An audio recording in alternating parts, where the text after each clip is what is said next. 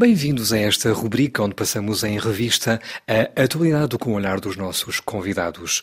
Destaque para o mandado de captura emitido pela Justiça Guineense contra Domingos Simões Pereira, mas também para o presidente francês, a quem foi diagnosticada nesta quinta-feira a Covid-19, numa semana em que o mundo da cultura contestava o facto de continuar com estabelecimentos fechados e onde os países pobres davam conta dos seus receios quanto a conseguirem atempadamente uma vacina. Falámos ainda do escândalo no Serviço Português de Estrangeiros e Fronteiras e da confirmação da vitória de Joe Biden nas eleições norte-americanas. Bissau 94 FM a Procuradoria-Geral da República da Guiné-Bissau anunciou em comunicado na sexta-feira que emitiu um mandado de captura internacional contra Domingos Simões Pereira, líder do PAIGC. Este alega desconhecer o teor das acusações e afirma que se trata de uma estratégia para o manter afastado do país e da política. Afirmei publicamente a minha intenção de ir à Guiné. Eu estou a preparar para ir para a Guiné eu vou à Guiné e, portanto, quem emite um mandato de captura contra mim provavelmente é porque não me quer na Guiné. Quando eu tiver essa data, eu o farei público. Não conheço a existência de nenhum mandado de captura. Eu tive essa informação pelos mesmos mecanismos das redes sociais e de uma nota que me chegou às mãos. Não conheço a autenticidade desse documento. Agora, assumir que seja autêntico e assumir que exista realmente essa intenção ou esse processo, é realmente tudo muito estranho. Desde logo, porque eu sou o presidente de um partido político, por sinal, o maior partido político da Guiné-Bissau, vencedor das últimas eleições, e portanto não deve ser muito difícil encontrar o gabinete do presidente do PAIGC, a existir algum processo, notificar a essa entidade que me fará chegar uh, essa informação. RFI, a Rádio do Mundo. Em França, nesta quinta-feira, o presidente Emmanuel Macron teve a confirmação do que estava infectado com o novo coronavírus.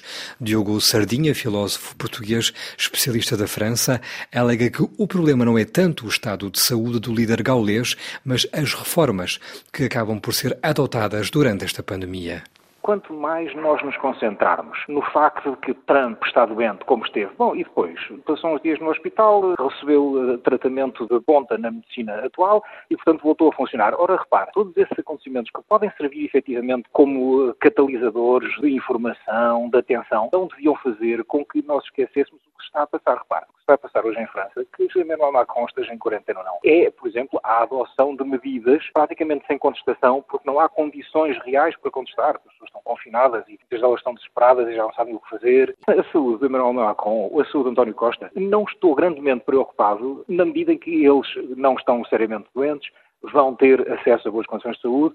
Desejo-lhes a todos, ou assim, devemos desejar a todos, a eles como a todos os outros, um, um, as melhoras rápidas, não é? Agora, que isso não nos deixe indiferentes e desatentos às grandes tendências do que se está a passar.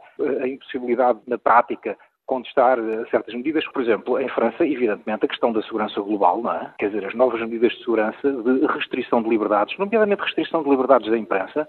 Ainda em França, na terça-feira, arrancou o desconfinamento, do qual ficou excluído o setor da cultura, ginásios, restaurantes, bares e discotecas. Os atores do setor cultural denunciaram nas ruas o facto de se manterem encerrados. Emmanuel de Marcy Mota, diretor do Teatro Parisiense Théâtre de la Ville, denuncia a brutalidade destas medidas? O mundo do trabalho, dos trabalhadores da cultura, o mundo dos artistas, é um mundo também que tem um peso económico. Um mundo em França que é muito importante, em Paris, que é uma das capitais onde há os mais museus no mundo, que é também uma capital das mais visitadas, não só pela arquitetura da cidade, mas pelos museus, pelos teatros, pelos cinemas. Estas medidas são brutais no sentido onde Tínhamos preparado seis espetáculos diferentes. Um espetáculo de dança internacional que vem a Companhia Jasco, de Inglaterra. Eu próprio ensinei um espetáculo de concertos. São cinco espetáculos neste momento que não se podem apresentar para 64 noites de espetáculo. De novo. E é a terceira vez. Quer dizer que este ano já estamos a 280 noites que não foram apresentadas e é a terceira vez. Quer dizer que é evidente que é um sentimento de tristeza, de este impedimento de poder trabalhar, de poder estar e de inventar também o lado criativo e a capacidade de imaginação. Ainda sobre a pandemia na Europa até o final deste ano, a vacina poderia estar disponível.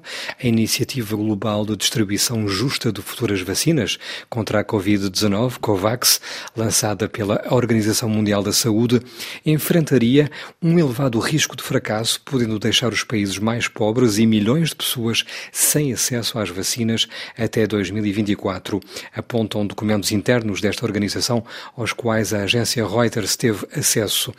Edgar Neves é o ministro são tomense da Saúde. Ele comenta este cenário. Tudo correr como está previsto, teríamos eh, logo a seguir ao primeiro trimestre do 2021. Pelas informações que tenho, só posso comentar nesse sentido. Nós não somos exceção, estamos inseridos nesse grupo dos 91-92, onde a taxa de cobertura eh, baseia-se nos 20%, atingindo grupos mais vulneráveis ou mais expostos perante a agressividade do vírus. Nós estamos numa estratégia de grupo e atuaremos de acordo com aquilo que são as regras estabelecidas dessa plataforma. São Tomé, 102.8 FM.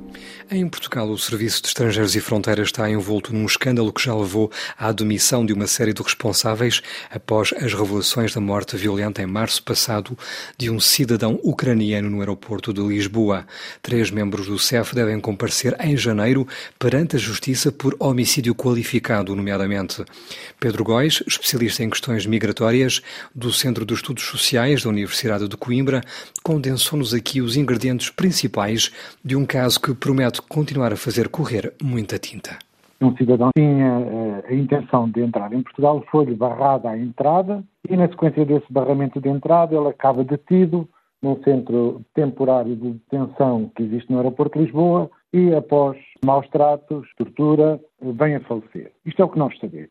A partir daqui há não uma tentativa de encobrimento, que a Justiça nos dirá se foi encobrimento ou não, há pelo menos uma desresponsabilização do ato pelas pessoas envolvidas e uma desvalorização da sua gravidade, de todos os envolvidos durante bastante tempo. Ao que nos dizem também, os primeiros eh, indícios não demonstravam de forma imediata que tivesse havido um crime. E só depois, isto porque os seus autores o esconderam, obviamente. E só passado algumas semanas é que temos a noção, através do relatório da autópsia, no final de março, da gravidade deste caso. Este caso é de tal forma grave que nunca deveria ter acontecido e acontecendo tem que ter eh, diferentes tipos de responsabilidade. Uma responsabilidade policial, criminal, e depois uma responsabilidade dos envolvidos em termos operacionais nos diferentes níveis de hierarquia. RFI, as vozes do mundo. Na segunda-feira, o Colégio Eleitoral validou a vitória de Joe Biden nas eleições presidenciais norte-americanas de 3 de novembro. Germano Almeida, jornalista português e autor de um livro sobre a presidência do chefe de Estado cessante, Donald Trump, alega que este último tudo fará para, dentro de quatro anos, voltar a tentar chegar à magistratura suprema geralmente, quando o Presidente sai, vai à vida, se me permite a expressão ligeira. Não é o caso, o Presidente perde, mas como só cumpriu o mandato, a lei permite que volte a tentar daqui a quatro anos. Sucede que também não é normal que o Presidente eleito, Joe Biden, tenha a idade que tem. Me parece altamente provável que Joe Biden não vá ser recandidato perante isso. Daqui a quatro anos há a situação inédita de o ex-presidente voltar a ser candidato e, em vez de defrontar o presidente recandidato para o qual perdeu, Joe Biden, vá defrontar um outro candidato. Pode ser Kamala Harris, pode ser outra pessoa do campo democrático. E isso não deixa de dar, digamos, uma oportunidade acrescida a Donald Trump. Por outro lado, Trump, que teve 74 milhões de votos, que dava para ganhar qualquer outra eleição que não esta, sabe que isso é um trunfo e um capital eleitoral e vai sempre manter a narrativa perfeitamente disparatada e irresponsável de dizer que houve fraude e que isso dá gás ao seu povo a dizer que, a que foram, foram roubados e mobiliza o seu povo. E, portanto, nestes anos vai certamente manter-se no terreno, vai recolher financiamentos, se calhar ter um talk show televisivo, algo assim, e, nesse sentido, tentar impor-se junto do Partido Republicano como candidato natural de 2024. Posto isto é o ponto final nesta rubrica. Até breve.